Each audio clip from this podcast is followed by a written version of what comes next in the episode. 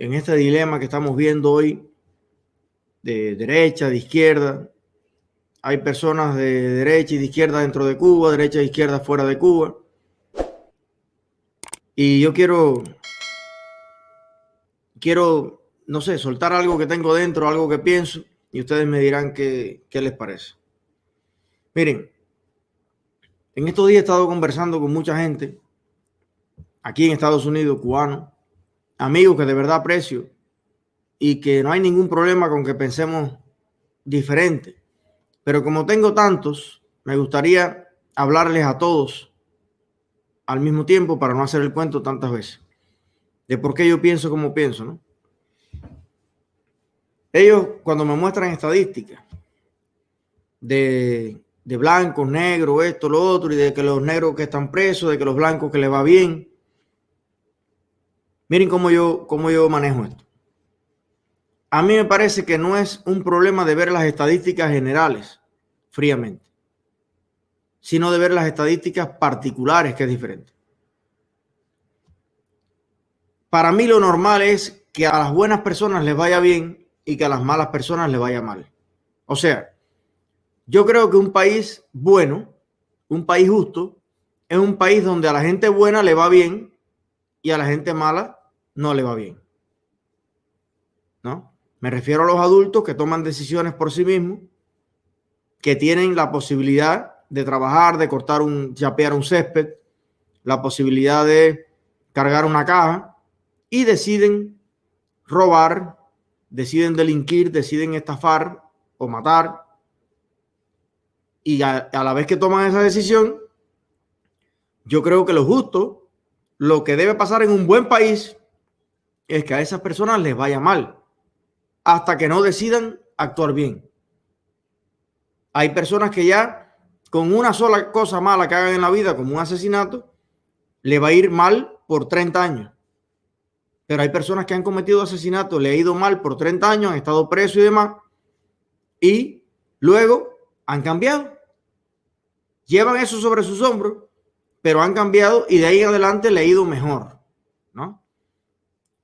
Me imagino que con delitos menores eso puede ser rescatable en algunos casos. Ahora, no se trata de blancos, de negros, de chinos, de lo que sea. La pregunta para usted saber si un país es bueno, un país es malo, si un país es justo o un país es injusto, es cómo le va a la gente buena. Esa es la pregunta. ¿Tú me quieres hablar a mí de cómo le va a las personas de la raza negra en Estados Unidos? Yo solamente te acepto la conversación sobre las personas de la raza negra buenas. Vamos a hablar de cómo le va a las personas de la raza negra buenas en Estados Unidos. Esa es la conversación. Ah, pero en general a las personas de la raza blanca le va mejor. Con la misma ley, con el mismo tribunal, con el mismo todo tiene que ver probablemente con que dentro de esa raza, por temas de muchas cosas, de familia, de crianza, de influencia, de origen, de cultura, hay más personas que actúan bien. Lo cual es cierto. Y cuando vamos a Europa, y hay países que casi no tienen cárceles, no es porque no tengan leyes, no es porque no tengan policía, es porque gran parte de esos países, de las personas, actúan bien. Si la mayor parte de la comunidad negra en Estados Unidos actúa bien, a la mayor parte de la comunidad negra en Estados Unidos le va a ir bien. Entonces el debate es sobre el actual de las personas fundamentalmente. Algunas personas quieren que el centro del debate sea cuán mal les va a las malas personas. Una persona que está cometiendo un delito, que hay que detenerla, que hay que llevarse la presa. No, pero le viró el brazo por la izquierda o le viró el brazo por la derecha. O primero le dio un alto o le dio tres saltos. No, no, no. Cuando usted tiene tres millones de personas cometiendo delitos en el país de una raza, habrá una estadística. Eso no es una ciencia exacta, eso no es 2 más 2 son 4. habrán exceso y habrán defectos y habrá una media de las interacciones que salgan como tienen que salir. Será preso el que tiene que ir preso, será baleado el que, el que corresponda y algunos más o algunos menos, pero eso va a generar una estadística. Ahora, para mí, ¿por qué yo decido o no vivir en un país? ¿O por qué yo pienso que un país es bueno o un país no es bueno? Digo en general, estoy hablando en cuentas de bodeguero, ¿no? ¿Por qué un país es justo o no es justo? Es cómo les va a las personas buenas. ¿Cuán mal les va a las personas malas? No es mi principal preocupación. Ese soy yo. Usted puede tener otra idea.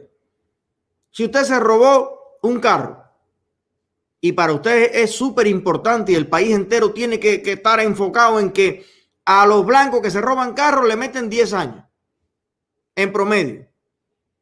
Y a las personas de la raza negra que se roban un carro le meten 11. Según usted. Porque aquí han pasado abogados, policías, la mara automática que están en la corte todos los días y ellos no observan esa diferencia. Pero usted sí. Oye, de verdad que debieran ser los mismos 10. Eso es lo que yo creo. Hay que ver la reincidencia, hay que ver muchas cosas. Pero mi hermano, ese no es el principal problema de los Estados Unidos. Ese no es el principal problema del país. Ese punto que tú quieres poner como número uno en la agenda, a lo mejor es el punto 115. Pero el principal problema sería entonces que se están robando los carros. El problema no está en que le echaron un año más al que se robó un carro y es de la raza negra. No, el problema es que se están robando los carros. Del color que sea la gente que se los roba. El problema es el robo. El problema es la delincuencia. El problema es la inseguridad. El problema es el atraco.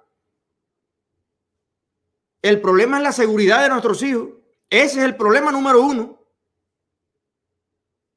Ya luego entonces, bueno, tú lo traes para acá. Hay que ponerle a la esposa más apretada, menos apretada. Vamos a ver. Pero la discusión general, el debate grande que tiene que haber en el país, no es cuán mal les va a las malas personas. Es por qué hay tantas malas personas. Hay que ir antes al asunto. ¿Qué está pasando ¿Por qué tantas personas deciden hacer mal en un país donde hay tantas oportunidades para hacer el bien? Cuando vamos a las cárceles, que están llenas, usted ve a personas ahí de 200 libras, 300 libras, saludables, con unos músculos enormes, que hablan inglés, que tienen pasaporte americano, que nacieron aquí, que saben leer, que saben escribir que pasaron hasta la high school están en las cárceles por atraco, por robo, por matar a otros de su misma raza. Y cuando usted va a la fábrica, cuando usted va a los campos, cuando usted va a la siembra de naranja o a la siembra de fresa o de espárrago, entonces ve allí a mujeres Patatica chiquitica. Ahí está Hanna protestando. Que no levantan metro y medio, metro y medio del piso. Con 40 o 50 años. Mi suegra pasó por ahí. Y me llamaba por la noche y era desde la cama con una pila de hielo puesto por dolor en los muslos, dolor en la rodilla, dolor en los tobillos. Una mujer con sus problemas de salud recogiendo frutas y verduras en el campo. Y entonces en la cárcel, unos mulatos así.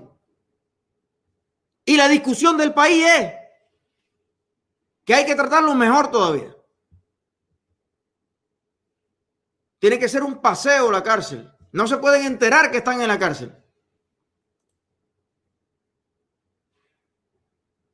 Yo creo que la discusión del país debiera ser y ahí sí estoy de acuerdo en pagarle tal vez mejor a esos latinos, a esos blancos, a esos negros, a esos chinos que están allí en el campo recogiendo la fresa, recogiendo el algodón,